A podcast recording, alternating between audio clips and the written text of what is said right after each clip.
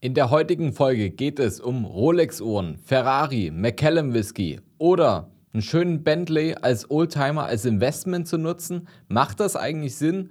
Das schauen wir uns heute genauer an. Es gibt wohl genügend Menschen da draußen, denen das klassische Investieren nicht ausreicht, vielleicht sogar zu langweilig ist. Warum also nicht in Luxusobjekte investieren? Ein bisschen Pep reinbringen, was Greifbares.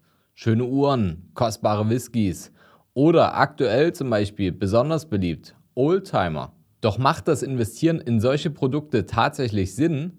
In der heutigen Folge gehen wir der Sache auf den Grund und deshalb solltet ihr jetzt auf jeden Fall bis zum Ende dranbleiben. Herzlich willkommen zum neuen Podcast vom Sparer zum Investor. Mein Name ist Fabian Schuster und meine Vision ist es, dass wir die Schere zwischen Arm und Reich im deutschsprachigen Raum wieder ein Stück weit zusammendrücken. Wie kann uns das Ganze gelingen? Naja, wenn ich jetzt nicht gerade hier vor dem Mikrofon sitze, dann bin ich genau aus diesem Grund seit über zehn Jahren als Geschäftsführer und Berater in unserem Unternehmen der Capri Consult tätig. Gemeinsam haben wir auf unabhängige Art und Weise bereits weit über 500 Menschen dabei unterstützt, vom Sparer zum Investor zu werden. Und so konnten wir in Zusammenarbeit mit unseren Kunden nicht nur hohe sechs, sieben oder sogar achtstellige Vermögenswerte aufbauen, sondern diese eben auch erhalten.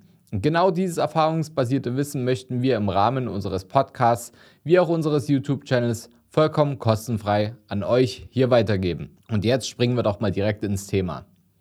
Eine Rolex, ein Macallan oder aktuell besonders im Trend ältere Luxusautos, etwa von Ferrari, von Mercedes-Benz oder von Bentley.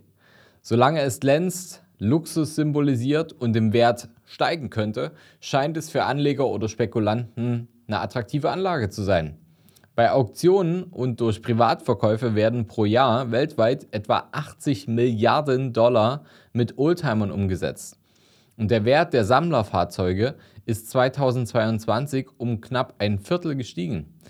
Das war das stärkste Wachstum seit neun Jahren und ist nach Kunstobjekten das zweithöchste Plus in diesem Feld. Auf das ganze letzte Jahrzehnt betrachtet lag der Anstieg bei etwa 185 Prozent. Also, Nachfrage ist auf jeden Fall für solche Produkte vorhanden. Kunden wollen diese Luxusprodukte in ihre Portfolios reinkaufen. Und an Luxusgütern wird es auch so schnell nicht mangeln. Aber heißt das, dass es auch sinnvoll ist, in diese zu investieren. Wie sicher ist es überhaupt, sein Geld in solche Produkte zu stecken? Nun ja, wie ihr euch vermutlich schon denken könnt, sind natürlich solche Luxusprodukte, die physisch existieren, automatisch etwas komplizierter zu verwahren, sicher zu verwahren und als Anlage automatisch auch etwas weniger sicher.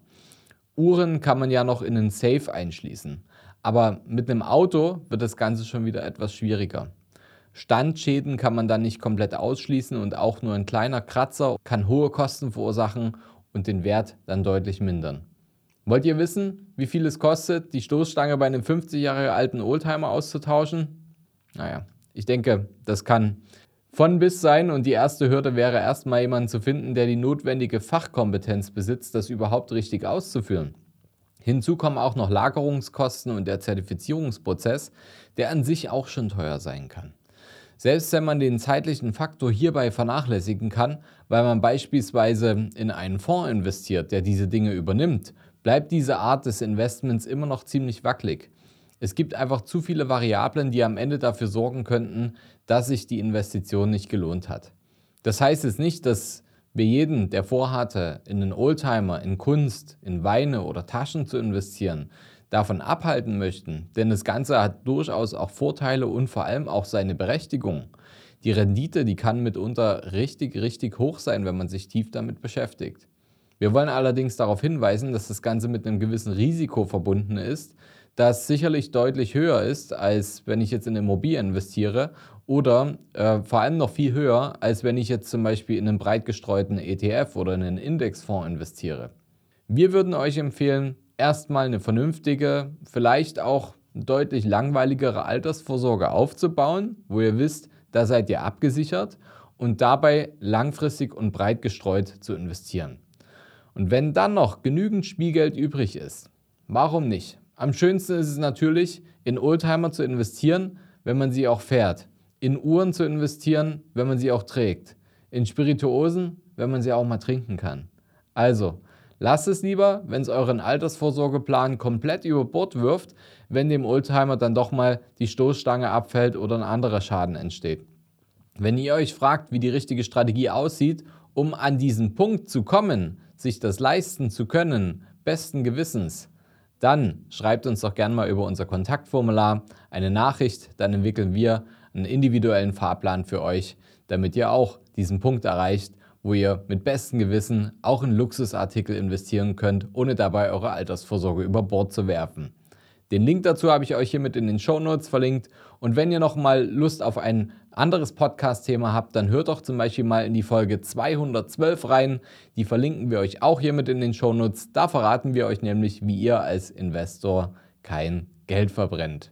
Also, ich hoffe, die Folge hat euch gefallen. Abonniert auf jeden Fall unseren Kanal, denn dann werdet ihr automatisch benachrichtigt, wenn eine neue Folge erscheint und ihr könnt nichts mehr verpassen. Also, bis zum nächsten Mal, euer Fabian.